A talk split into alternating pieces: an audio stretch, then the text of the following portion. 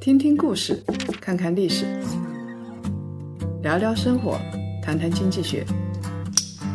欢迎大家收听《谈谈》，大家好，我是叶檀。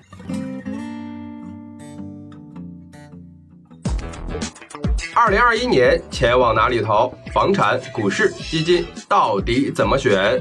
叶檀财经顶级投研团队用心做了一份关于二零二一年的投资白皮书，把我们看好的行业、资产、赛道帮大家选出来，聚焦大医药、新消费、硬核科技。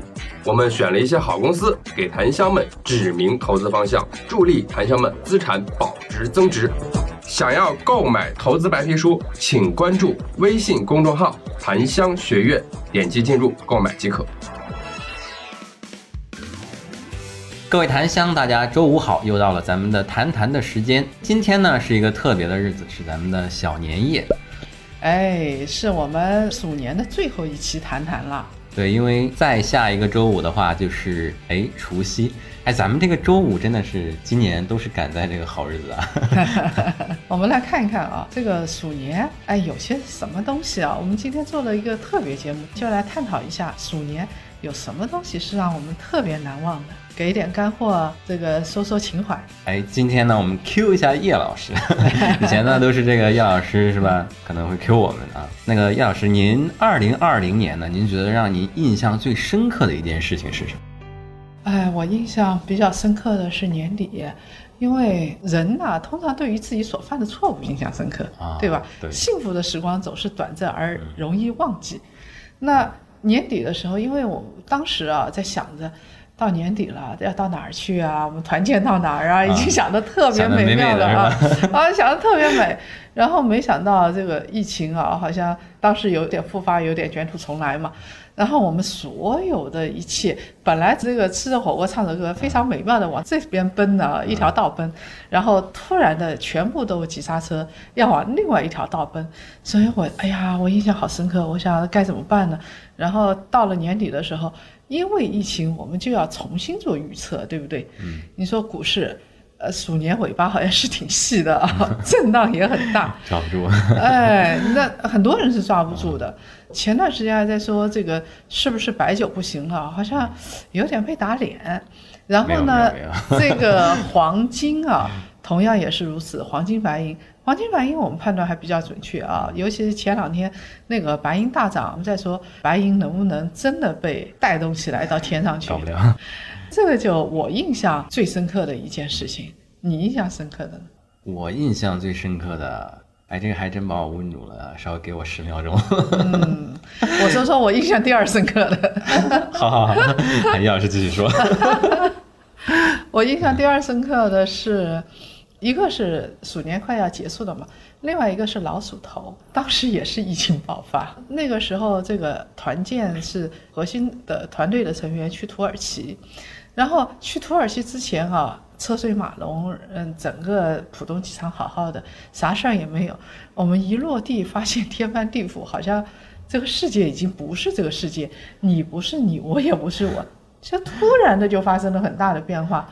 那个在土耳其根本就没玩。我现在你让我问对土耳其有什么印象，我真没有，啊，就不像到迪拜去，这个路边抽水烟的姑娘，浓眉大眼的，我印象特别深刻。到土耳其我啥印象也没有，因为我们这个团队啊，就基本上是一直在抱着那个手机，然后在鼓励檀香，然后让檀香来进行什么捐款啊、捐物啊，然后调动资源啊。哎，我当时印象深刻的是，哎，我们台上好牛啊，有到欧洲去问的，有直接这个飞到越南的，然后有嗯直接捐款捐两千万的，嗯，这个我已经表扬，我觉得不妨再表扬一次，像什么谢勇啊、高建明啊，然后我们的这个司董会的檀香们啊，确实是很牛的。那呃，在这个做的过程当中啊，我印象。还有件事情，就是我发现有的公司真的好牛，就你会发现有人当时就责怪我们，说你为什么要跟这个红十字会或者跟这些机构合作？说效率太低了，你为什么要跟他们合作？鼓励捐款捐到那儿去？你看做了啥？他们做了啥？做了啥？但我说当时那个是畅通的，而且合法的通道。嗯，但是效率真正高的，我两家公司我印象很深，就是一家是九州通，啊，对，做那个医药电商的那个，哎呀，太牛了！他真的就立马就搞定了，绝对是专业而高效。人家要搞一个月，他一天，就完全不能类比。还有一家是那个菜鸟，就我们当时也跟菜鸟沟通过，晚上十点钟、十一点还在开会，我发现他们是二十四小时不休息的。这是如何做到的呢？哦，我也觉得很奇怪啊，但是他们效率真的就就这么高。今年有没有让你特别难忘的人难忘的人，我妈妈啊，啊？还是妈妈？对，因为今年怎么说，我回家的时候会比较少。就我现在才知道，就我妈她胳膊疼，还有那个颈椎不好，嗯，就是血糖也高嘛。就这个，这个说出来有点心酸了，可能啊，你说，嗯，我妈有一天跟我说，她说她可能被骗了，就是她买了很多那种就不靠谱的那种降糖药。嗯，我一听就知道这个肯定是假药，就是然后藏在江湖飘。对，然后那个说妈，你这个扔了吧，就是这个钱就算了，也也估计追不回来。嗯，然后我觉得更让我不可思议的是一点是什么呢？我家里面的人就没有人知道这个事情，就是哎他每天吃的这个药什么的，包括我姐姐、我爸爸，居然没有人关心他，所以我我跟他打电话的时候，我就想到这个时候，我就嗯，哎，我就哭了。嗯，我想，哇，我也不在他身边，然后我也没有办法去责怪他们，因为我自己也没有做到。我觉得这个菠萝呃真情流露，其实通常说儿子跟妈亲，尤其是这个从小在身边，而且就觉得从小妈很辛苦，得到的关爱又不够，对对对吧？经常会有这样的事情，所以也祝咱们各位檀香啊，你们的妈妈也都幸福快乐。我觉得我妈还算是幸福快乐。那么呃，我们再接下来啊，第二个问题是啥呢？嗯，这个是不是有点敏感啊？投资收益如何？这个菠萝先来拉一波仇恨啊！我觉得啊，你可以晒仓单的，这个散户的领头人啊，他是，哦，1是月28号一月二十八号到一月二十九号，哇，这个真的很厉害啊！你要知道，我没想到菠萝你这么有钱啊！哎，给菠萝说征婚广告好吧？他这个历史记录，他是一家公司，这个公司一天的时间让他赚了将近一百万，我为你感到骄傲啊！我这都是长时间是吧？跟叶老师学习。啊，没有，我没有一天赚这么多钱过啊。另外一个呢，从我自己来说，我今年大概是，呃，二零一九年开始买的私募基金，然后呢，到年底又买了公募，然后呢，我是这个今年在上海又买一套房。你看，我跟他不一样，这一看就是光棍儿，对吧？像我这样子就是做好资产配置的，对，但是我从股市来说的话，我的收益比那个菠萝差远了。我因为就是做配置嘛，所以一年的收益大概测算下来是百分之二十几。很好的。嗯，它相对来说这个比较稳健一点对，就。每年二十，嗯这个其实是一个非常比那种波动大的要好了很多。嗯，那你说牛年你希望你的收益是多少？哎，你如果是每年不止翻一番，那你现在不是亿万富豪吗？你不可能做到的。就我亏得惨的时候，嗯那就是刚入股市的时候，什么也不懂的时候，买一些乱七八糟的东西，那亏的也是挺惨的。有时候，所以呢，大家看到其实它是一个成长的过程。呃，菠萝同学也是从股市，然后从不懂到懂，然后到一开始什么投乱七八糟投一堆，眼花缭乱，呃，觉得很多公司都不错，然后到现在大概投的也不多。对，就是主要是买一些大市值为主吧，就偶尔会有一些小的啊。嗯，所以刚才的那家公司啊，这跟医药有关的，它就是一天百万的那只，其实是一只小的。新股还是，哎，是的，就那天，因为我们也写了那个文章嘛，就是美国散户这个，当然就是你吃瓜的同时嘛，我就想这个 A 股是有人可能是要模仿一下的啊，然后也要种种瓜。对对对，刚好哎，我看这家不错啊。就那天他还上市第一天，看那个估值还属于能看的水平，六十来倍。哎，你为什？么这个做了一天就不做了呢？因为我觉得后面那个不确定性，就是当天的换手率是百分之七十五，嗯，当天很多人的浮盈都在百分之五十以上，下一天你很大概率它是要跌的。嗯，所以啊，他做的是短线，如果做长线的话，还是跟我学一学吧。对对，长线肯定不会买这种的。呃，是这个长线是不合适的，所以我们在看啊，就是短线的、长线的，然后是像我这样子的话，其实我说实话，上市公司除非我自己去看过了，我一般这个像菠萝做的这种博短线的事情，哎，我们年纪大了，我们也不会做了 另外一个就是我想跟大家说的，就是如果是不太懂行的人哦，我是建议不要去追。我经常看到有的人说这个，哎呀，这个市场特别好，然后是。呃，就去追了，追了之后的话，往往一脚就踩进一个坑啊！我身边朋友也有这样的，我老说，我说你如果实在不懂的话，要么买头部的基金，或者是买那些大股啊，就老有人想不通嘛。这个人心啊，都是这样子的。我觉得我有一点想怎么劝退的，把这 就是抱着自己选中黑马的心态的人给劝退。我觉得一点可以捋一下自己买股票的那个依据吧，就是如果你总是依据单因素或者就是很简单的一些分析去买股票，嗯，我觉得这种你就放弃。就这个说明你还没有那个能力去判断一家公司到底值不值得买。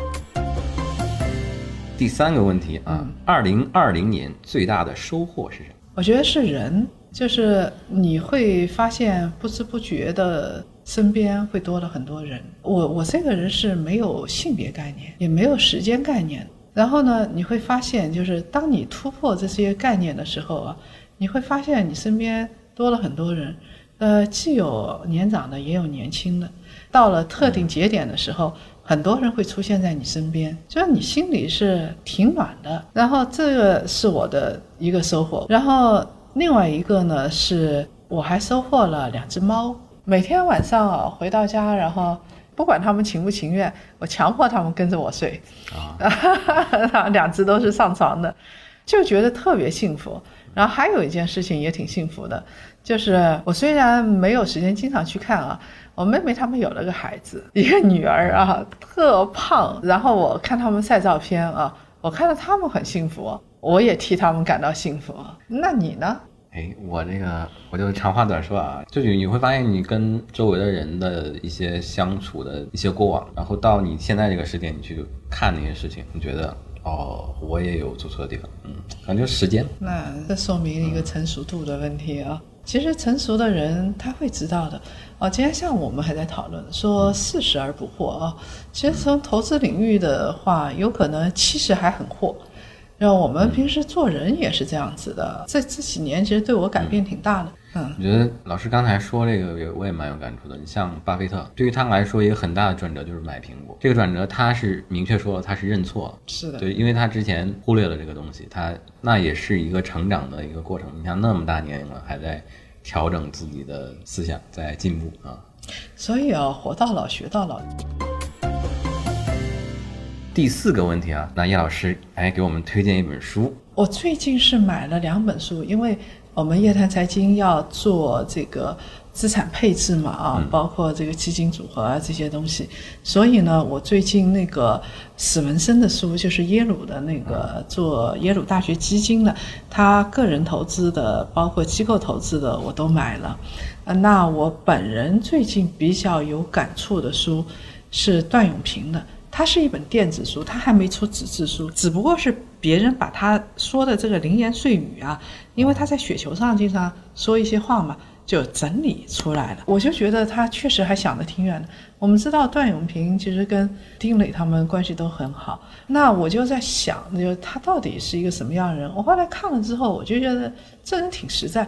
你会发现他讲了一些颠来倒去，讲的是做企业要守本分。然后没有真正的营销，只有好的产品，然后才有那个营销，然后是在正确的时间做正确的事情。但是这个背后啊，就是他的每次的判断都是正确的，而且他很前瞻。就是他当时在做的时候啊，哦，我们知道，就是他有很多徒弟，现在 OPPO、vivo 都是他手下原来的那帮人。他就在说那个时候蓝光 DVD，大家还记得吗？卖的多好啊！而且他们当时这个什么什么小霸王什么，然后再卖蓝光都是一枝独秀的。他当时就坚决的就把蓝光 DVD 给砍掉了。有谁能做到？最赚钱的时候，我居然把这条产品线给砍掉了，他预见到了这个巨变马上要来临了，他们已经有，预见。就这个变化不是再是线性的东西了，呃，对，就是指数级的就崩塌，就这个行业就没了。这是一个转折，对，就是不看短期利益，但你说他不看短期利益，但他营收很好啊。不只看短期利益，对，注意修辞。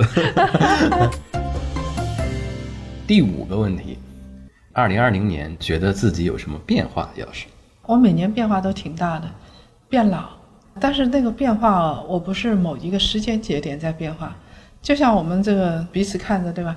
其实我们天天在变老，我们不会觉得，所以我不太相信投机取巧的事情哎，就是像禅宗啊，我很尊重，但是我的人生中，起码从我自己来说，你不会说二零二零年我顿悟了。嗯我只是说每天在修炼，然后每天要做到什么，然后每天要学一些东西，每天要做一些事情，所以不知不觉的有人他们反过头来会跟我说说，哎，你变化挺大的，啊，以前是怎么样，现在是怎么样，这四年是怎么样，就变化挺大的，但是呢。我自己感受，这不是一个顿悟的过程，所以我就像一个这个老僧一样，格物致知。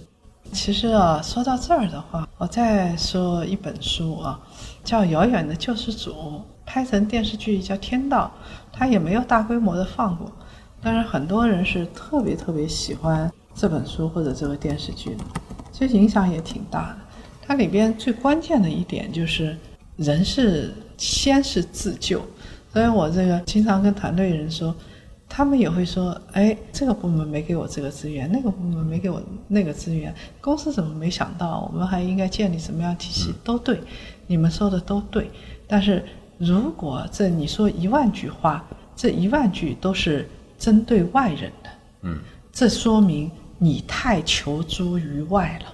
嗯我们首先是求诸于己。那我想问问你，今年其实挺折腾的，对吧？这么折腾的话，那你又怎么样呢？印象最深的，我自己提的问题把我自己难倒了，就可能就是忘的东西越来越多，就不那么计较过去了。放过自己，对对。也放过别人。第六个问题啊，二零二零年，李老师您觉得最困难的时刻？最困难的时刻，嗯其实跟刚才那个问题有点像的。你会觉得天天都挺难的，你相信吗？就是真要做事情，你会发现解决掉一个问题又是一个问题，解决掉一个问题又一个问题，而且它是不同的时间维度的。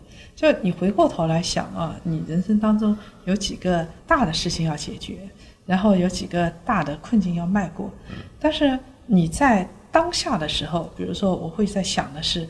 这个月要做的是什么，或者是今天要做的是什么？其实啊，我每个月都挺焦虑的。这个焦虑感表现在什么地方呢？表现在对于自己的一个变化。我就说一件事情，大家就明白了。我以前因为从事的行业特殊性啊，大家知道我我转过，然后从一开始的什么理论啊、写作啊，然后到现在这个创业啊，做这些事情。其实啊，它需要的素质是不一样的，它甚至需要你的身体素质跟生活习惯都不一样。我以前什么后半夜睡觉，你管我？我只要把稿交出来，你管我两点睡觉还是三点睡觉，或者四五点睡觉？我是中午十二点起来，还下午两点起来，你也管不着我，也没有人来管我。说实话，因为你从事这个行业，大家也都挺容忍。但是现在你想啊，你这个公司里边你有制度。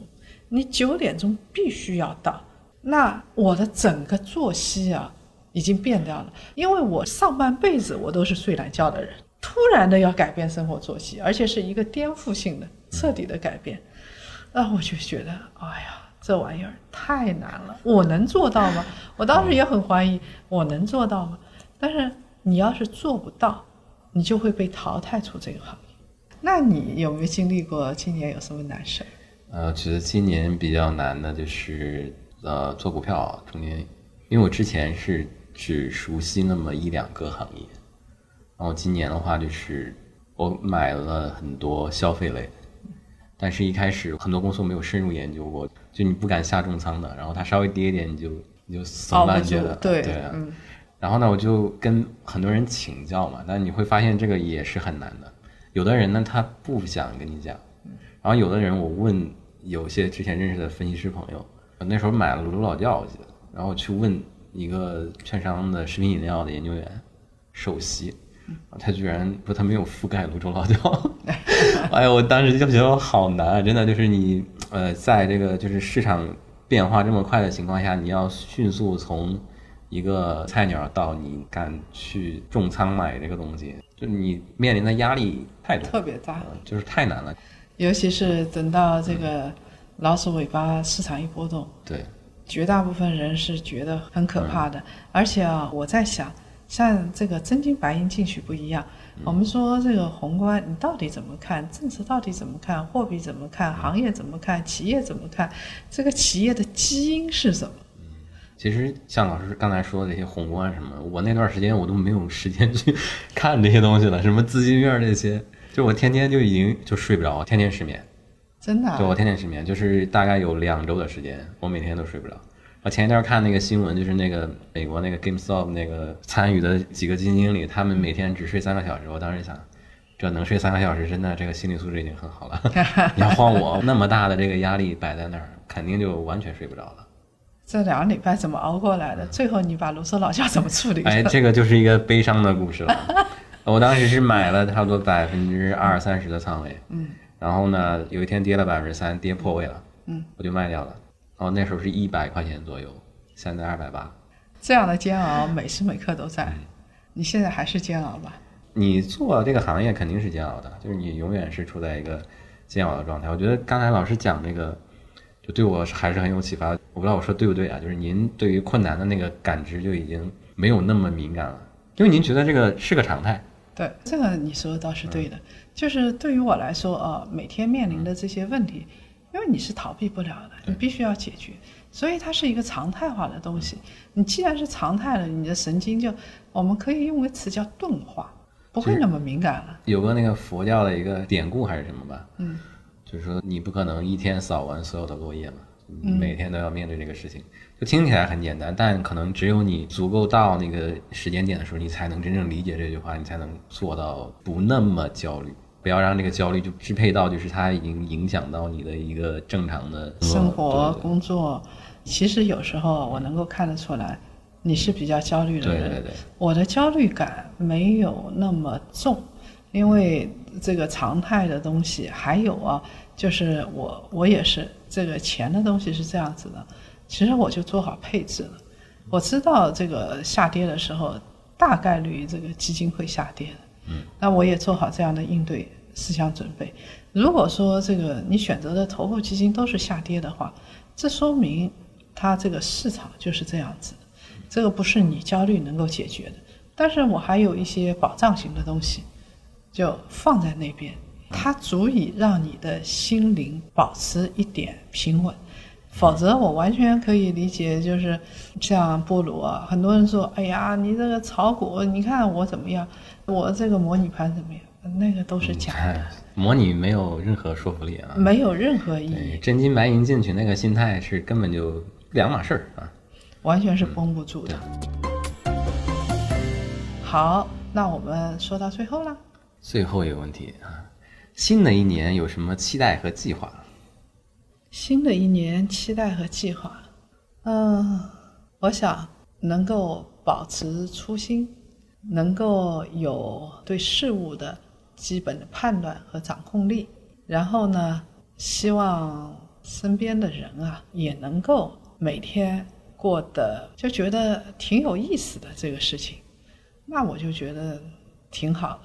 当然啊，如果从公司运营来说是有计划，否则投资人要急死了。每个公司都这样，十一月、十二月要做计划嘛，要完成 KPI，要冲刺 KPI，要完成计划。明年的营收是多少，业绩是多少，主营业务怎么样，这些东西都有了。包括这个人生这边的，每年的这个营收是多少，然后保底的是多少，这个东西都有啊，基本的计划。其他的计划倒真没有。我就希望二零二一年还是能够保持初心。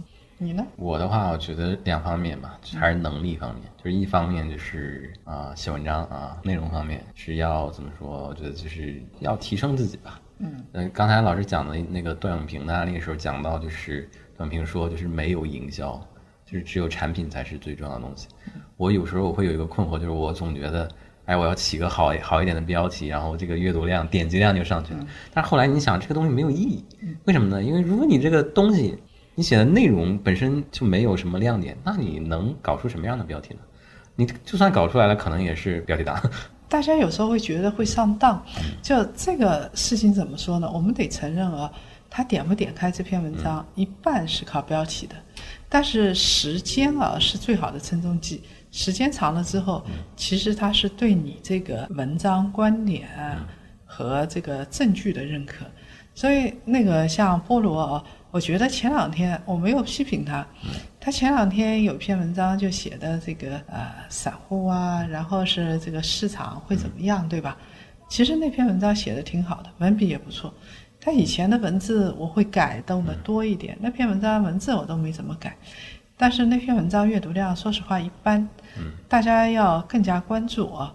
有时候你阅读量一般的，不代表它不是一篇好文章。